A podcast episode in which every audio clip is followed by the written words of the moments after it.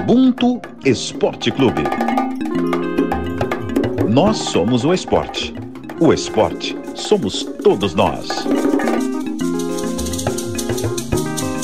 Eu sou Paulo César de Oliveira, ex-árbitro de futebol e comentarista de arbitragem. Ubuntu para mim é união, solidariedade e respeito entre todos os povos, independentemente de raça, etnia e religião. Juntos, podemos construir uma sociedade mais justa e igualitária. Eu sou porque nós somos. Fala galera, eu sou Rafael Serafim, editora de mídias da Globo, e estamos no ar com o episódio 12 do Ubuntu Esporte Clube. Vocês ouviram a definição de Ubuntu da voz do nosso querido comentarista de arbitragem, PC Oliveira. O programa de hoje vai reverenciar uma verdadeira rainha, considerada uma das maiores de todos os tempos no seu esporte.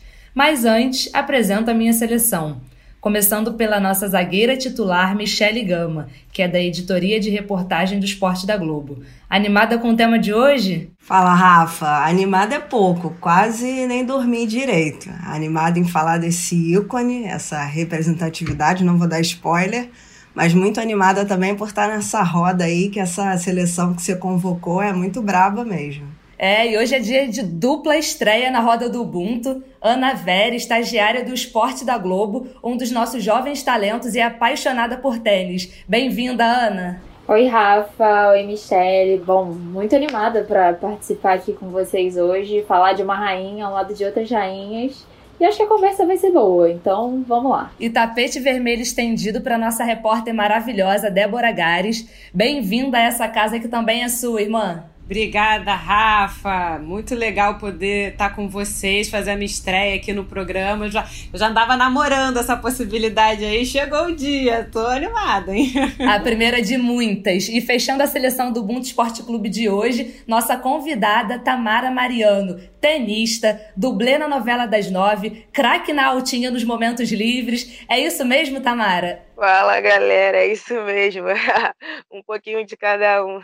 Para quem não é noveleiro e não pegou a referência sobre a novela das nove, é porque a Tamara Mariano ela é dublê da Érica Januza, que faz a personagem Marina na novela Amor de Mãe da Rede Globo, que é uma tenista. Agora as gravações da novela foram interrompidas por conta da pandemia, mas elas vão voltar em algum momento.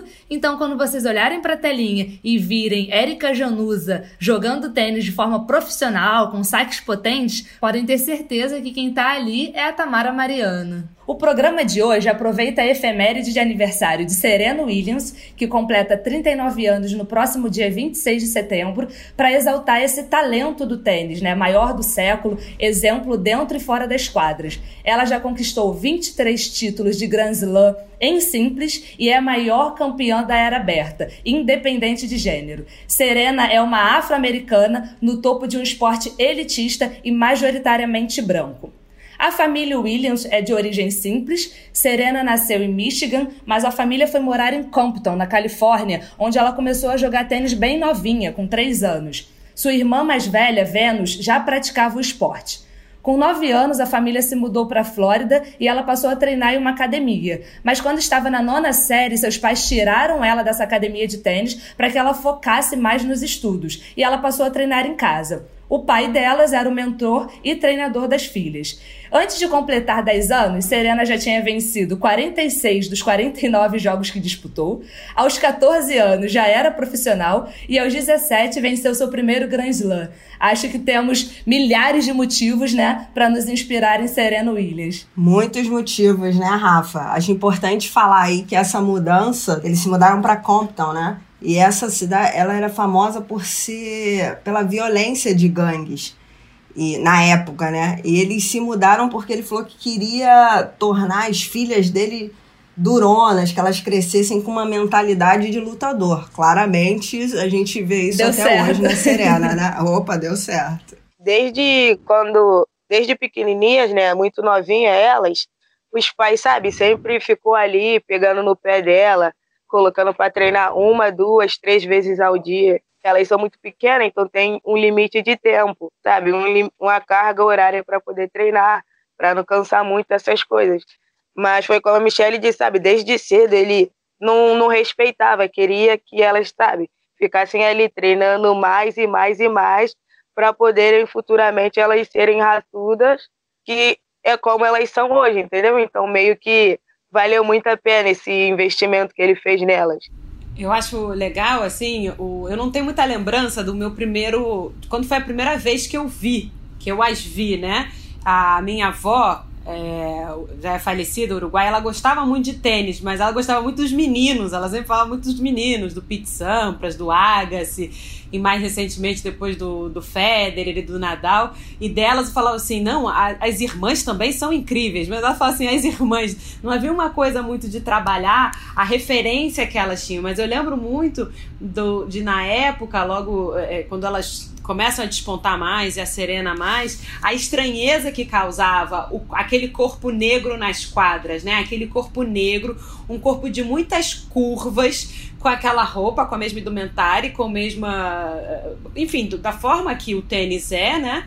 Mas com corpos muito diferentes. Eu lembro que aquilo me chamava a atenção desde um primeiro momento, assim.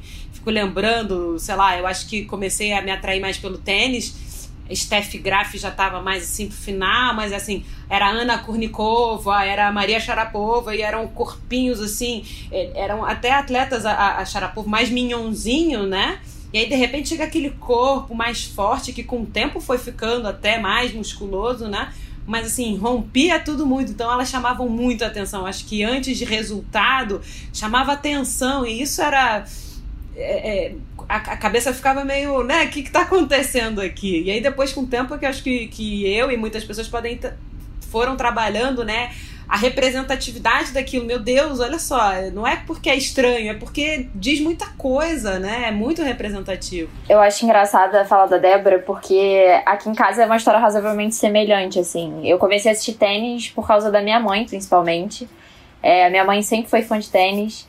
E eu lembro, eu tenho a memória de muito pequena já ver as finais, às vezes, de torneios que a Vênus e a Serena se enfrentavam. E eu não sei se essa questão do. Enfim, do corpo, das curvas dela. Eu acho que eu nunca vi como um estranhamento, não sei se é porque era uma imagem que eu tinha desde muito pequena, sabe? É uma coisa que, que tava na minha vida desde, desde um, um começo, assim, desde um, desde um princípio. E é muito engraçado isso, porque minha mãe, à medida que eu fui crescendo e fui acompanhando os jogos da Serena e da Vênus, ela sempre ia contando a história, é, como o pai botou elas para jogar tênis. E, enfim, eu acho que justamente o que ela tem de mais bonito é essa força nela, não só essa força física, é resistência, sabe? É uma mulher que tá prestes a completar 40 anos e ainda tá no auge do tênis, e essa força no sentido de garra mesmo dela, uma pessoa que já passou por, enfim, teve uma infância um pouco complicada com a criação em Compton, é, sofreu preconceito ao longo do circuito, ela teve problemas de saúde ao longo da carreira e, sabe, continua aí, teve força para lutar e também nos jogos, sabe, momentos difíceis que ela conseguiu a vitória. Então eu acho que é isso que eu mais admiro nela, justamente essa força que ela tem. Engraçado como as histórias elas é, são diferentes, né, no aspecto de representatividade mesmo e desse nosso crescimento, porque ao contrário da Débora, eu lembro exatamente quando eu vi Serena Williams e foi tardiamente, foi em 2008, na Olimpíada de Pequim, quando ela e a Venus venceram né, as duplas e tal. E aí eu não acompanhava tênis porque o tênis ele não era acessível, não era é, um esporte que passava na TV aberta e eu só fui ter TV a cabo já muito tarde, assim, né, mas já tipo perto da fase adulta. Então, com 17 anos ali na Olimpíada de 2008, eu falei, cara, essas mulheres, olha essas irmãs. Eu e minha irmã, a gente é muito próxima, a gente é muito amiga. Então eu fiquei assim, meio que realizando isso. Só que a gente é muito diferente, eu e minha irmã. Então eu pensei, poxa, isso jamais aconteceria. A gente gosta de esportes totalmente diferentes. Mas essa união, essa força, elas duas num esporte tão elitista quanto o tênis, é, quebrando barreiras e sendo representatividade, porque eu não, não era fã do tênis e eu continuo não acompanhando tanto tênis. Eu acompanho acompanho Serena Williams. Mas assim, eu passei a ver o tênis de outra forma por conta de Serena e Venus Williams, por conta principalmente da Serena, porque ela ainda era vista, eu não conseguia entender como ela era vista como uma pessoa polêmica se ela era uma pessoa comum, ela tinha força, ela tinha garra, ela tinha vontade, é, ela ficava irritada como vários outros atletas ficam. E por que, que isso só caía na conta dela, né? E aí eu acho que é, é até um bom momento da gente falar sobre Indian Wells em 2001, porque a Venus e a Serena elas se enfrentariam na semifinal do torneio, mas a Venus desistiu de jogar um pouquinho antes da partida porque ela tinha uma tendinite que já estava incomodando, então ela decidiu não jogar. Só que a torcida não aceitou a desistência dela, vaiou e gritou e insultou é, de forma racista a família. É, na ocasião, a Serena foi campeã do torneio, ficou muito, muito triste, disse que jamais voltaria a jogar lá. No ano seguinte, em 2002, ela era número um do mundo. Então, esse fato de Indian Wells, eu acho que ele representa muito do quanto o público do tênis resistiu a Serena Williams por ela estar fora desse padrão que a Débora já trouxe, né? E que era um padrão que o tênis estava muito muito acostumado. Indian Wells é bem emblemático, assim, por, pela questão de ser. Era ali, a gente viu até num documentário, né, que a gente comentou, o narrador ele fala, são americanos vaiando uma família americana. Então, assim, acho que não é só a questão de, de estranhar, como a Débora falou, a gente não, tá, não tava com costume de ver uma mulher forte, Acho que a gente, a gente e a torcida, naquela época, em especial de Indian Wells, a torcida do tênis que acompanha, que é majoritariamente branca e elitista, não estava acostumada a ver uma mulher negra, ou seja, duas mulheres negras, chegando a um patamar de, de campeã, de chegando, alcançando outros voos que ninguém tinha é, conseguido ainda. E acho que o Indian Wells é bem emblemático, porque a Serena fala que marcou muito aqueles insultos para ela, como você disse. Ela falou que não voltaria lá porque o Indian Wells não precisava dela e ela também não precisava. Mas eu acho que é bem bacana a história da volta dela, do retorno.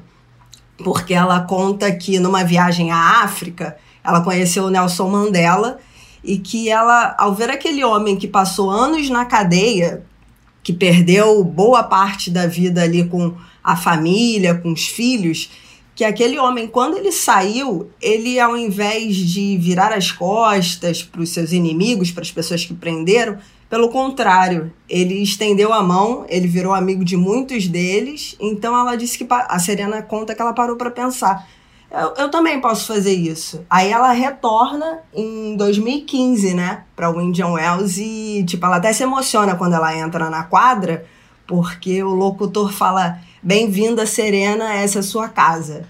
Eu acho que aí é uma história bem bacana que, tipo, como a gente já conhece, de tristeza, de mágoa, mas que aí passa por tudo aquilo e é o ápice, né? Acho que é bem legal. É muito emocionante até, né? Porque quando a gente pensa nessa construção e a gente fala de não romantizar a dor da mulher preta, a dor dos negros, é por isso, né? As quadras querem receber Serena Williams, querem o talento de Serena Williams, né? Mas o que ela viveu ainda adolescente em 2001, ali em John Wells, é muito triste. Ela fala sobre isso, que ela volta para casa no carro chorando com um troféu na mão. Ela foi campeã e ela não conseguiu viver isso pela dor de sofrer o racismo, né, ali. E assim, a Tamara, ela é uma mulher negra, atleta, tenista. Eu queria saber um pouco de você, Tamara, assim, das suas experiências. É, a gente sabe que não é fácil ser atleta é, no Brasil em geral, e eu acho que o tênis, né, ele não chega a ser é, o esporte mais tranquilo de se praticar, né? Nem um pouco. É, como você está dizendo, né? Esse negócio da história da sirena, sabe, muito triste. Se fosse uma xarapova da vida, tenho certeza absoluta que eles não, não fariam esse auê todo que fizeram com a Serena. E foi como a Michelle disse, o Nelson Mandela, sabe, ao invés de dar as costas pra galera, ele chegou lá e falou assim, não, sabe, eu sou diferente. Eu não guardo rancor, eu não guardo mágoa. E eu tenho, eu fiquei muito feliz, né, pela Serena ter voltado a Indian Wells. Como você disse, o tênis não é nada um esporte fácil. Eu já, sabe, joguei torneio internacional e nacional e eu sofri mais preconceito aqui dentro do meu país do que lá fora. Sabe, torneio como Copa Guga, Gerdau, que são torneios internacionais que a galera de fora vem. Eu via, eu já estava até acostumada, né? No torneio sempre ia eu e meu treinador e algumas vezes a mulher do meu treinador, né? Porque a gente tinha pouco dinheiro, então, sabe, tinha que economizar comida, essas coisas assim, transporte era tudo muito caro. E eu ficava lá no torneio com, sei lá, torneio tinha 3 mil atletas. E eu e meu treinador lá sozinhos, sempre eu e ele, sempre eu e ele. Sabe, a gente sentava em um lugar, meu treinador levantava, a galera que estava do lado ia e levantava. Sabe? Tipo, é, é muito angustiante para mim, sabe, que sempre vivi isso, que passava por isso. Simplesmente a galera, sabe, meio que ficava me julgando, sem simplesmente saber. Ainda mais eu, antigamente, né, que eu era mais novinha, sabe? Então eu meio que era uma criança ingênua. Mas não, a galera, sabe, simplesmente julgava antes nem mesmo de trocar uma palavra comigo, essas coisas. Aí a galera via que tinha lugar vazio, né? E os outros lugares cheios, lugar vazio do meu lado, e a galera não sentava. Sabe? De tipo, não, ela é negra, não, sabe, vai saber. Ela pode roubar a gente aqui conversando, sabe? Deve ter mão leve, essas coisas assim. E eu sempre fui muito tímida, sabe? Sempre fui muito fechada. E conforme eu comecei a sofrer esses preconceitos, eu me fechei mais ainda, entendeu? Porque era só eu e meu treinador. Porque aquele negócio, só quem sofre sabe o quão chato é. E, tipo, sabe, você tem que ficar sempre explicando a mesma coisa para as pessoas. E aí eu me fechava cada vez mais. Até que, sabe, meu treinador via que eu era muito fechada, chamava uma pessoa, nossa, não, aqui minha atleta, Tamara e tal. E aí eu, sabe, aos pouquinhos eu ia me soltando, a galera via que eu, sabe, era totalmente ingênua. Era uma criança o quê? De 10 anos, 12 anos, essas coisas assim, que não tinha nenhuma maldade na mente. Só tava ali, sabe, fazendo o que gostava e sendo feliz. E aí, sabe, fui com, é, conhecendo uma pessoa, outra pessoa, outra. E aí, sabe, a galera foi me aceitando um pouco mais. Mas imagina, num torneio internacional de 3 mil pessoas, ser só você de negra. E ninguém vem falar contigo. Sabe, aquele negócio, a galera aquecia pós-jogo, ia brincar, ia pra sala de jogos, todo mundo lá se divertindo. E você sempre ali sozinha, acanhada, sabe, esperando o seu treinador. Chegou vezes até eu falar pro meu treinador que não queria saber jogar porque eu não tinha amigo.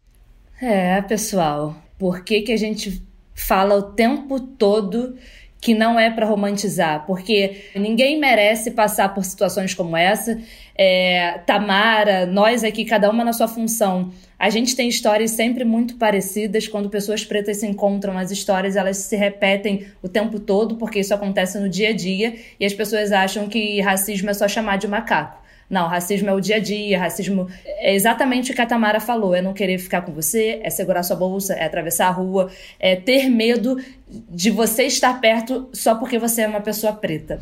Eu fico imaginando, no caso da, da Serena, sempre imaginei também, e acho que o relato da, da Tamara é maravilhoso nesse sentido, porque o que aconteceu na quadra com ela é a ponta de um iceberg do que acontecia todos os dias, né? E para um atleta, eu sempre fico pensando no vestiário, assim, né? Como é que era você estar tá num vestiário com outras atletas? Como é que é esse bastidor, assim?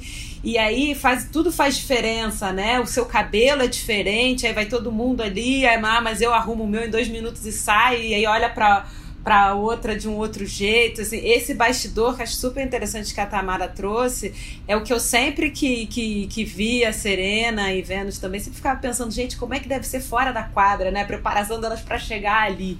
E tinha uma coisa também, eu cheguei a mencionar, a gente estava mencionando a Maria Sharapova, porque o tênis está teve essa época, né? Enfim, todos os esportes femininos em que as mulheres também eram muito alvo dessa coisa de ser a musa, né? A linda, a musa e tal. E uma pessoa como, como a Serena não chegava nem a isso, que já é uma coisa terrível, que a gente problematiza demais isso de atleta musa, não tem não tem mais espaço para uma coisa dessa acontecer mas ela, na época em que isso ainda acontecia, nem a isso chegaria, porque jamais se veria beleza naquele corpo, né? Na, na, na naquela figura. A galera, é, sabe, era muito diferente, era como se fosse uma coisa de outro mundo, sabe? Ver a Serena, sabe? Uma mulher que chegou ali devagarzinho e foi conquistando tudo, entendeu? Eles ficavam, tipo, na cabeça dele.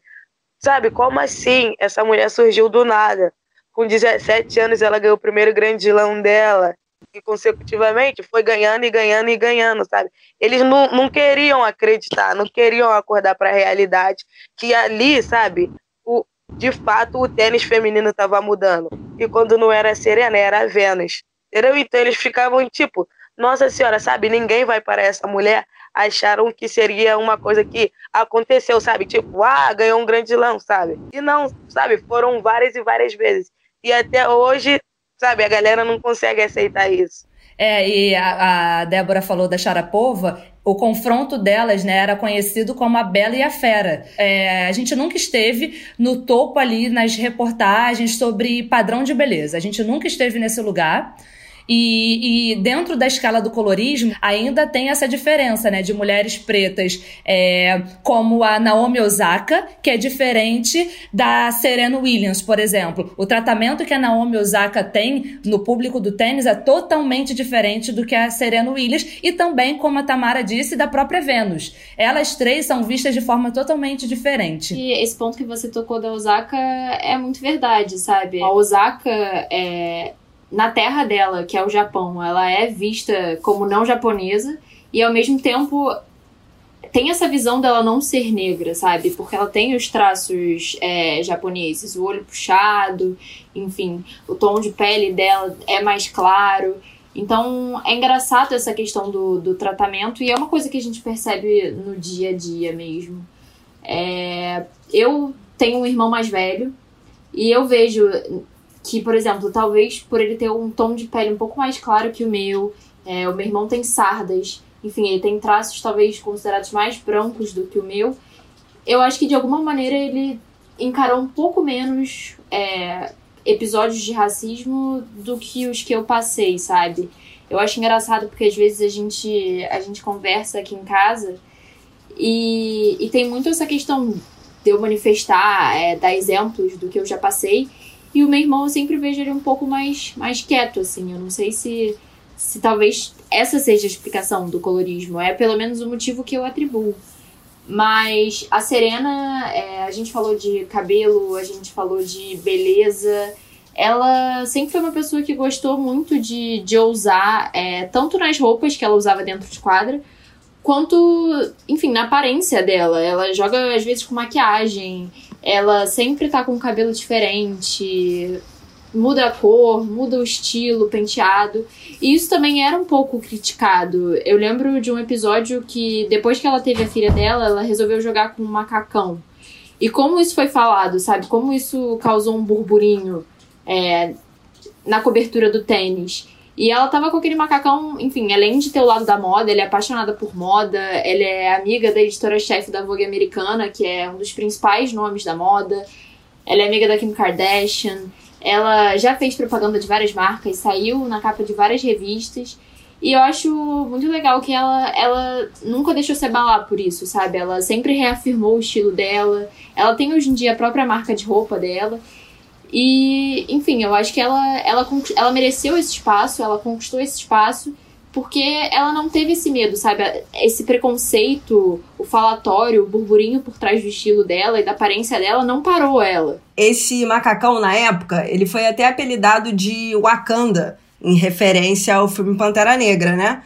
E, mas a Serena, ela não usava por, por vaidade, ela usava por questão de saúde que aquele macacão ajudava na circulação dela, que era para evitar coágulos que poderiam ocorrer é, logo por causa do parto, né? Então, mas eu lembro que ele, esse macacão foi muito criticado e foi proibido. E eu lembro que a marca esportiva, eu achei engraçado que quando foi proibido, a marca esportiva que elaborou o macacão falou assim: é, vocês podem até tirar a fantasia de uma super heroína, mas jamais vão conseguir tirar o poder dela. Então, só para quem não gosta da Serena, só para entender um pouquinho do que é essa super-heroína aí pra, pra gente e pra várias pessoas, né? É, baita heroína e que em duas oportunidades venceu quatro Grand Slams seguidos. Roland Garros, o Wimbledon e o US Open 2002, mais Australia Open 2003. Depois, o US Open 2014 mais Australia Open, Roland Garros e o Wimbledon 2015. Além dos títulos no simples, Serena venceu outros 14 em duplas com sua irmã Vênus e outros dois em duplas mistas, somando 39 títulos em competição de suporte. Ela venceu todos os títulos de Grand Slam da turnê feminina. Além disso, tem quatro medalhas de ouro em Olimpíadas. Ela não tem prata, não tem bronze, ela tem quatro medalhas de ouro. Três em duplas e uma no simples. Tamara, você não viu os títulos olímpicos, mas teve uma experiência olímpica com a Serena que é de tirar o fôlego, né? Conta pra gente. Nossa, verdade. Quando eu vi que, o, que as Olimpíadas iam ser aqui no, no Brasil, né? Principalmente no Rio, onde eu moro, eu fiquei tipo, nossa, caraca, porque era bem provável do meu treinador trabalhar em alguma área do tênis, né? O meu treinador trabalha, é, coordena os boleiros do Rio Open, sabe? Ou seja, em alguma função ele ia estar. E era bem provável dele, dele conseguir um ingresso para eu ver jogo, sabe? Uma credencial para mim entrar com um jogador, alguma coisa assim do tipo. E logo aqui a Serena, sabe, não conseguiu ganhar. Mas é, graças a Deus eu consegui, sabe? Tive essa experiência incrível de trabalhar lá. Mas infelizmente ela perdeu na segunda rodada, né? E aí eu fiquei desesperada, que eu falei assim, nossa, e agora? Ela perdeu, vai embora precisa ter uma foto, um autógrafo, uma coisa do tipo. Conforme nós somos boleiros, a gente tem que limpar a quadra, sabe? Tirar as garrafas, toalhinha, essas coisas, para colocar do novo jogo. Eu simplesmente saí da quadra correndo e abandonei. Sabe, eu fiquei tipo, ah, galera, sabe, arruma aí, tchau. Peguei uma bandeira de choro e saí correndo. Eu já andava com uma caneta na, na bermuda do short. Aí, na nossa sala de, de boleiro, né, era uma sala inteira, completa, muito grande. E eles não conseguiram dividir. Ou seja, eles só tacaram um paninho para poder dividir a academia dos jogadores e a nossa sala. Ou seja, toda hora a gente ficava ali pegando a brechinha para poder ver quem estava ali, o que eles estavam fazendo, essas coisas assim. E eu, então eu sabia que a Serena ia passar por ali.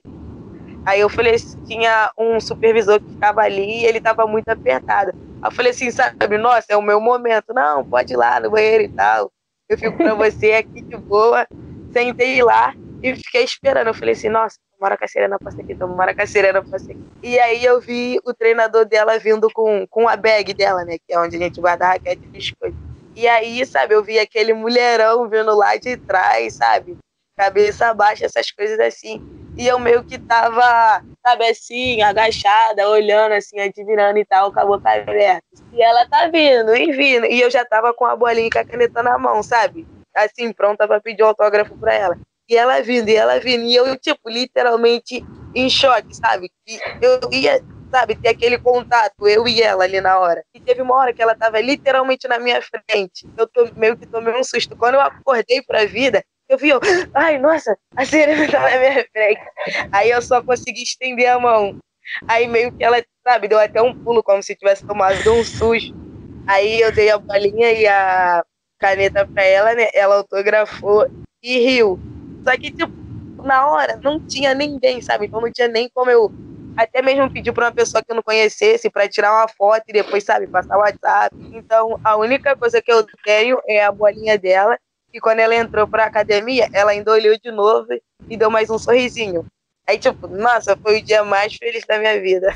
Tamara, que coisa mais geracional você dizer que a única coisa que você tem é uma bolinha autografada. Eu pensei Você acabou coisa. de entregar a sua idade porque tem que ser muito novinha para me dizer um negócio desse. Eu tô pensando nisso, falei, a única coisa, ela tem uma história incrível de congelar na frente de Serena Williams. Isso tá na sua memória, Tamara. Isso daí Assim, não tem como, ninguém, não tem como destruir, molhar, não tem como perder o arquivo de computador, nada disso, assim, ninguém pode apagar essa memória de você. Incrível. E lá ainda teve um cara, né, que viu, porque, tipo, depois que eu consegui o autógrafo, eu fiquei tipo, caraca, eu ganhei o autógrafo da Serena. E todo mundo querendo ver, eu falei assim, não, tá bom, pode ver, mas vem aqui na minha mão, ninguém vai pegar. Aí meu treinador, sabe, ficou todo feliz, porque ele sabia, né, que, pô, a Serena é um ídolo para mim e nunca imaginaria, sabe, conhecer ela. Ainda mais, sabe, ter esse contato assim de pertinho, saiu contando pra galera e tal, e teve um cara que escutou, e ele queria comprar minha bola por 10 mil reais. Eu falei assim, não, não vendo nem a pau, tô nem aí. E 10 mil reais era dinheiro hoje em dia, então eu falei assim, não, tô nem aí, não vendo de jeito nenhum. E até hoje, Meu treinador já pediu também, sabe, pra colocar lá na, na parede do projeto, né? Eu falei assim, não, minha bolinha você não leva de jeito nenhum.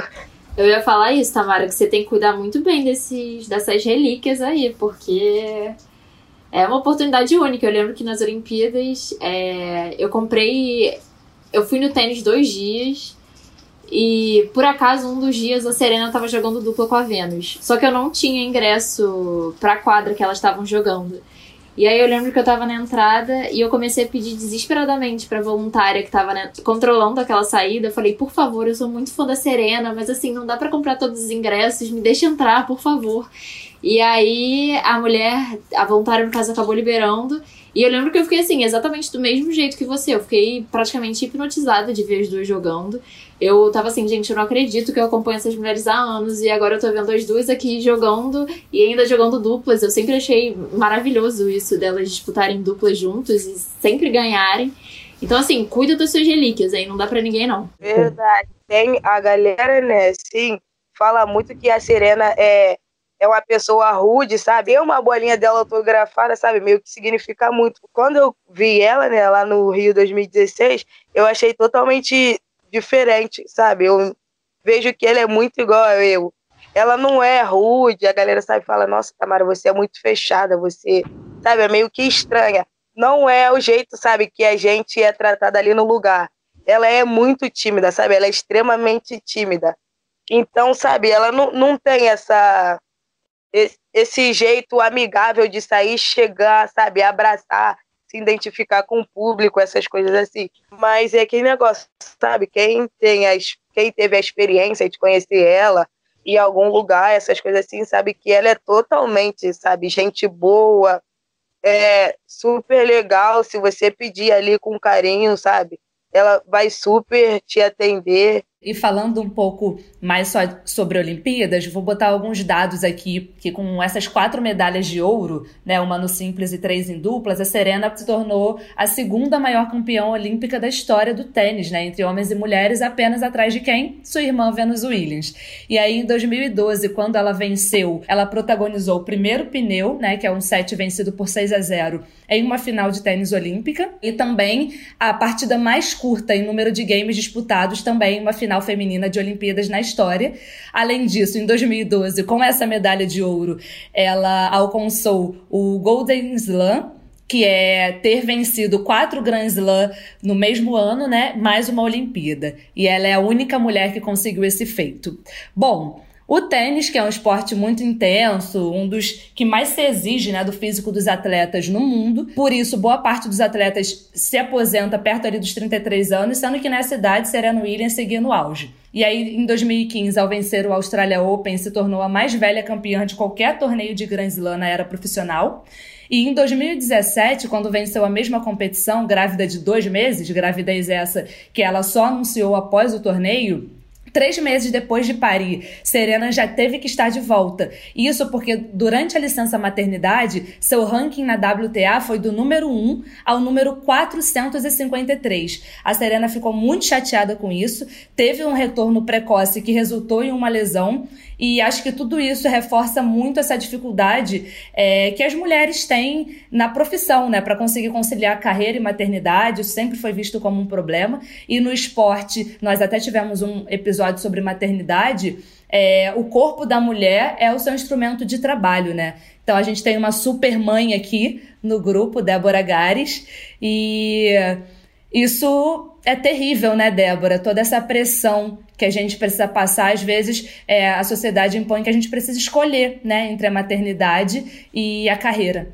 É verdade. E já ouvi ela dizendo em entrevista que quando ainda estava amamentando, é, ela ouviu de um treinador que ela tinha que parar, que ela deveria parar de amamentar para poder perder peso e, e voltar bem a jogar, né? E que ela falou, ela teve essa força de dizer não né? E, mas assim, passaram-se algumas semanas depois dessa, dessa conversa e ela resolveu que, bom, agora eu tô no meu momento, eu acho que eu agora eu tô pronta para fazer isso. E aí ela iniciou esse movimento de parar a amamentação para poder, é, é, enfim, pensando na carreira, né? E a gente está falando de uma pessoa que foi mãe já numa idade é, é mais para frente, né? Tardia, talvez se possa dizer se a gente considerar que o ponto fértil feminino é ali nos 27, 20 ali, né?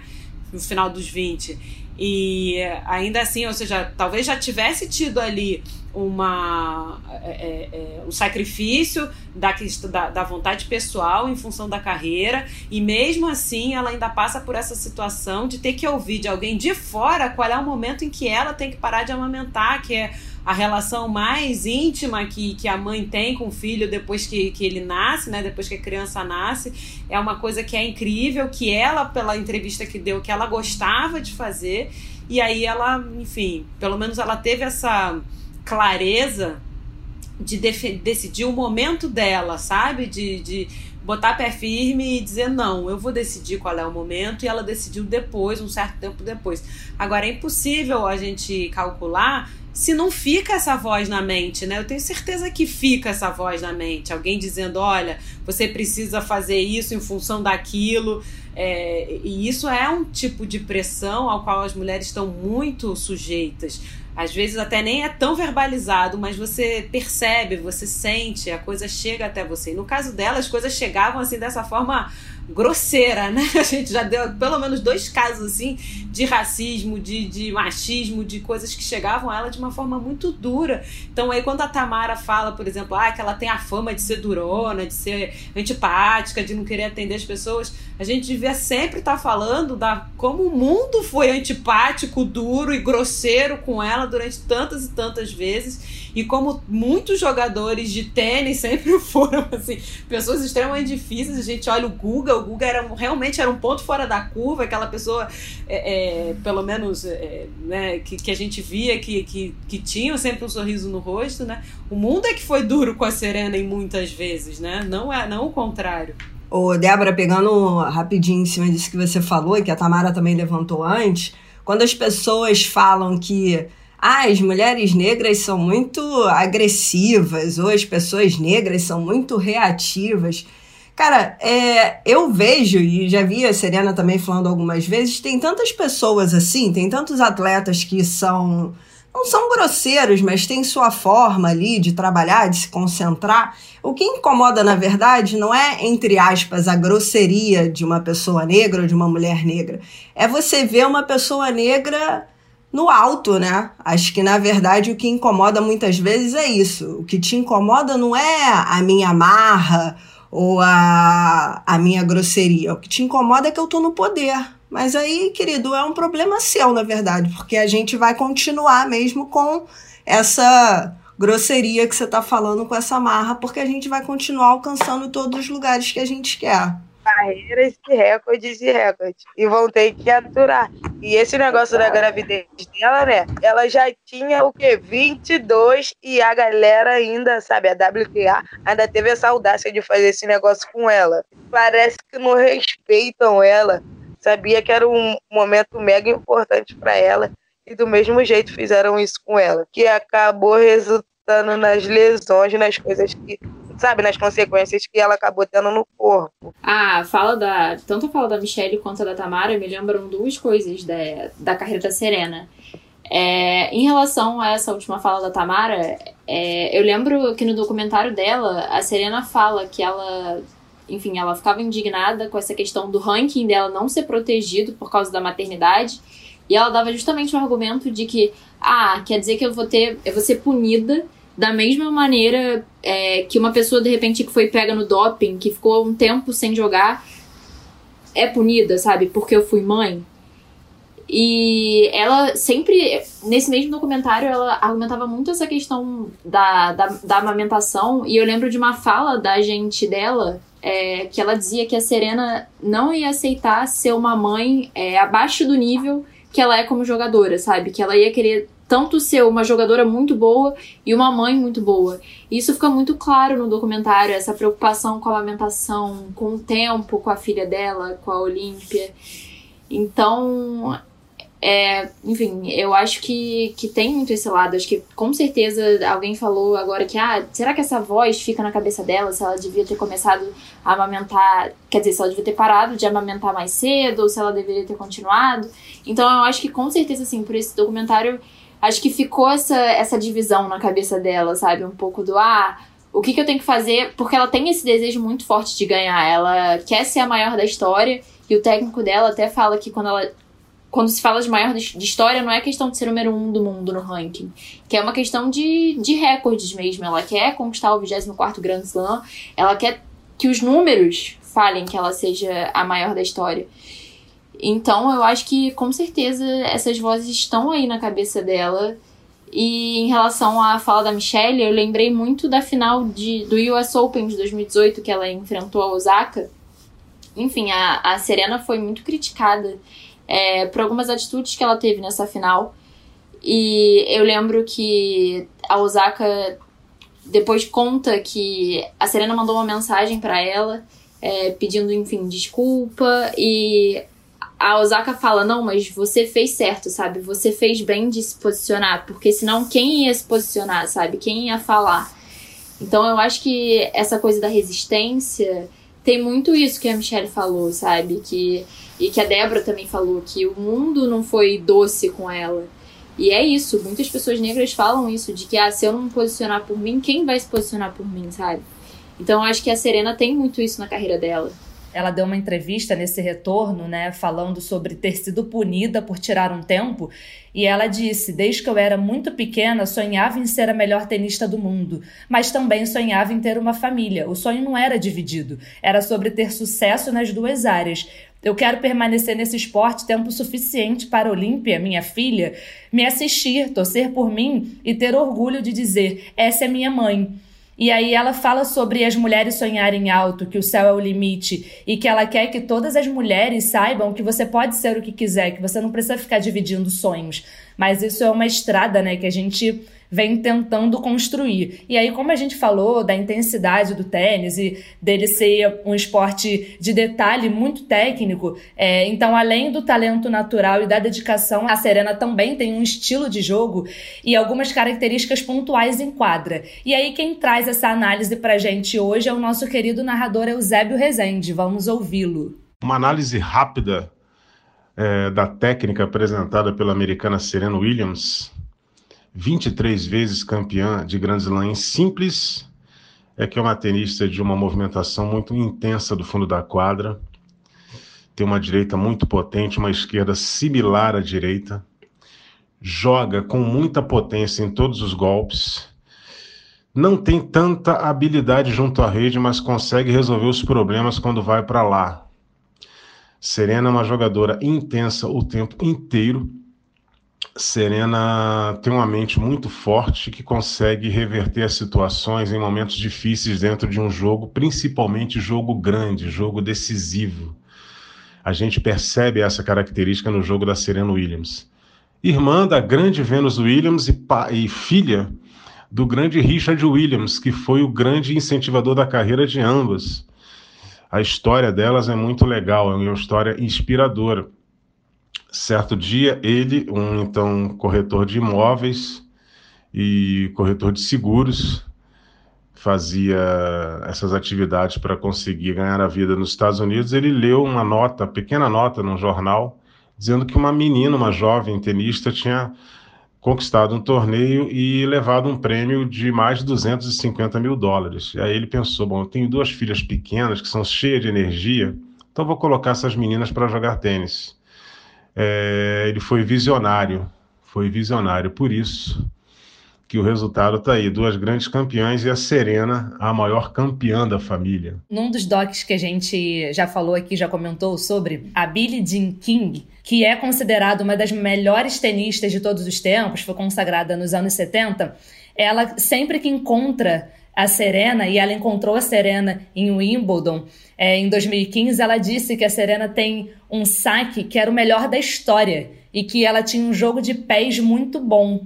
Então, ela tem nas referências, né, é, dizendo que ela é referência em determinadas é, jogadas. E eu acho que uma coisa que sempre me chamou a atenção na Serena foi o saque. E a Tamara é a nossa atleta aqui, né, a nossa tenista, você teria mais detalhes, mais características assim para acrescentar no jogo da Serena, características que de repente você tem como inspiração e tenta aplicar no seu jogo? Eu vejo que ela é uma a melhor sacadora, né, mulher, Portanto, que, tipo, o saque, o saque no tênis é fundamental. E quando ela tá sacando bem, sabe? É muito difícil a, alguém devolver. E quando devolve, sabe? Ela logo em seguida já ataca, porque não tem muito ritmo, não tem o que fazer. Porque a diferença é muito grande do saque dela para as outras. E mesma coisa na devolução. Sabe? É uma coisa surreal, é de outro mundo. É desproporcional, a galera não consegue manter o nível dela. E mesma coisa comigo, sabe? Eu que sou tenista, jogo torneio, né? Sou fortinha, a galera fala a mesma coisa. Nossa, Tamara, quando o seu saque entra, sabe? Não, não dá ritmo de jogo. Não, a, seu, seu, você é muito rápida, seu jogo de perna é muito rápido. E é aquele negócio, conforme a gente sofre mais, né? Então a gente tem que trabalhar muito mais para poder, sabe, dar resultados. E esse é o resultado, né, de um, de um bom trabalho do que foi investido. Acho que tanto a Vênus quanto a Serena, elas elevaram o nível do tênis feminino, sabe?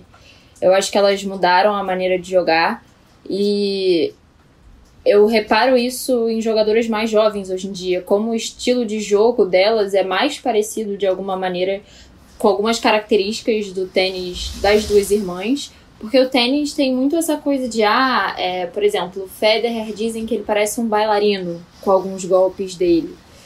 E eu acho que a Serena e a Venus elas mudaram um pouco essa visão, sabe? Acho que essa intensidade delas mudou um pouco essa visão. Necessariamente de o tênis ser uma coisa bonita, artística, plástica. Continua sendo, mas eu acho que tem espaço para os dois modelos, sabe? O intenso e essa coisa mais clássica. E já falamos um pouco do quanto Serena é representatividade dentro e fora da quadra, é empoderada, ajuda os fãs na aceitação do corpo, lançou sua própria marca de roupa, como a Ana mesmo já disse, é uma apaixonada por moda, estudou moda por dois anos. É, essa sua marca de roupa é inspirada na força da feminilidade, é, com o intuito de estimular as mulheres né, nessa questão da autoconfiança, do amor próprio. Ela também é embaixadora global da Unicef, tem uma fundação no seu nome que auxilia na igualdade de acesso à educação e também dá assistência a vítimas de violência em suas comunidades, criou escolas no Quênia, é nome forte na luta por justiça racial, etc. Deve ser muito difícil não gostar de Serena Williams e como meu amigo Pedro Moreno diz, abençoado, a gente só lamenta por isso. E seguindo no assunto representatividade, a gente traz a escritora e filósofa Djamila Ribeiro, que é representatividade e referência para tanta gente, falando dessa potência e do quanto Serena Williams a inspira e um pouco da história que essa mulher tão poderosa tem na família dela.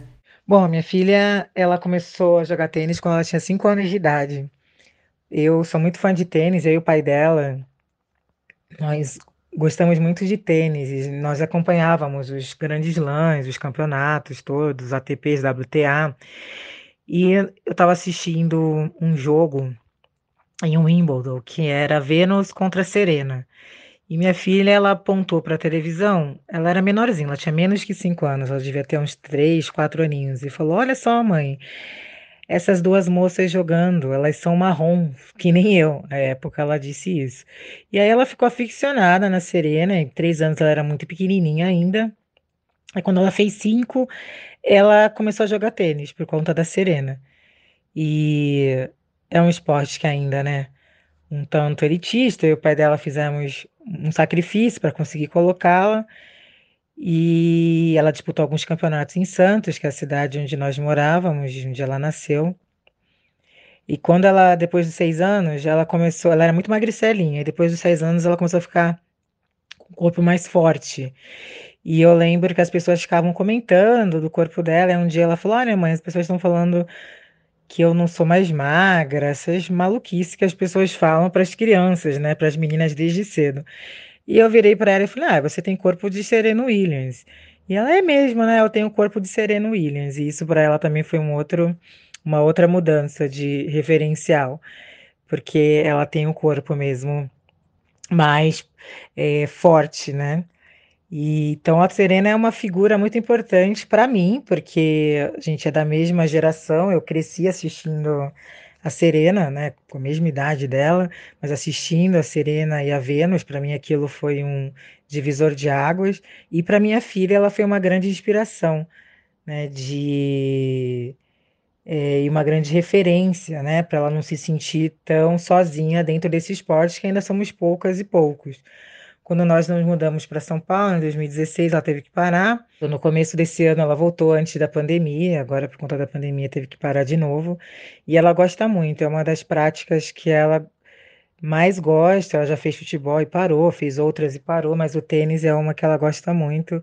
E a Serena foi essa grande referência e é, né, de representatividade para minha filha até hoje né? E foi aquela figura que fez com que minha filha se inspirasse e sentisse que o tênis também era um esporte para ela. A importância dela dessa pluralidade dela, né? Porque é, ela é um ícone no tênis, mas ela estando em tantas frentes, ela é um ícone em outras frentes também. A Serena é um ícone de mulher empresária também, né? De, de, de uma mulher bem sucedida em outras frentes. E ela trabalhar justamente com moda, a gente já disse, mas acho que eu vou repetir, eu acho muito interessante, porque eu lembro muito daquele, da, daquele início, né? De quando, pelo menos quando eu tive o primeiro contato visual, de, de acompanhar, de ver Serena e Vênus, e lembro que o primeiro impacto foi aquela diferença no mundo tão branco e tão elitista, aquele corpo negro e aquele corpo negro com formas, porque o corpo da Serena ele era um corpo com formas, ele vai né, ganhando mais formas, inclusive com o tempo. E aí, de repente, é, é, eu lembro desses treinos do início, eu acho sensacional que ela trabalhe justamente com moda e com corpo porque ensina para mim que estranhei lá atrás e ensina para todo mundo que na verdade a gente estranhava porque a gente não estava acostumado, porque a gente não via, porque a gente estava sempre é, sendo exposto ao mesmo padrão de beleza, de forma e no, no, tênis mais especificamente o mesmo tipo de jogadora quase é, muito branca, muito europeia, né? Sempre muito magrinha, ainda que tenha logicamente o, o trabalho do corpo tônus muscular do esporte, mas um biotipo muito nesse sentido. E aí ela vai justamente aí, parece que ela toca nesse no ponto assim mais certeiro para mostrar que existem outros corpos, que existem outras belezas, que existe beleza em tudo. Eu, eu acho ela muito sensacional também nesse aspecto e acho que a gente tem que frisar a, a Serena empreendedora também, porque aí também vai um, um abrir caminhos é, é, na sociedade. É, e recentemente ela ampliou né, essa questão do tênis, porque ela virou sócia, ela, o marido e a filha Olímpia são sócios de um novo time de futebol feminino nos Estados Unidos, né? Com grandes nomes, atrizes super famosas, é, ex-jogadoras da seleção americana. Então, ainda tem isso, ela ampliou, né? É, ela entende o tamanho dela, a força que ela tem no esporte e ampliou ainda mais esse empresariado e essa representatividade, porque, como a Débora disse, a gente foi muito condicionado a ver certas coisas, a ouvir certas coisas, e aí o que é diferente, o que é, a gente causa um certo estranhamento, mas porque a gente foi condicionado a ver de uma, sob uma ótica muito específica, né? E aí por isso a gente está aqui, que é para tirar essa ótica muito específica e falar sobre mais coisas. E aí, aproveitando o momento, vamos rodar a vinheta. Lista Negra.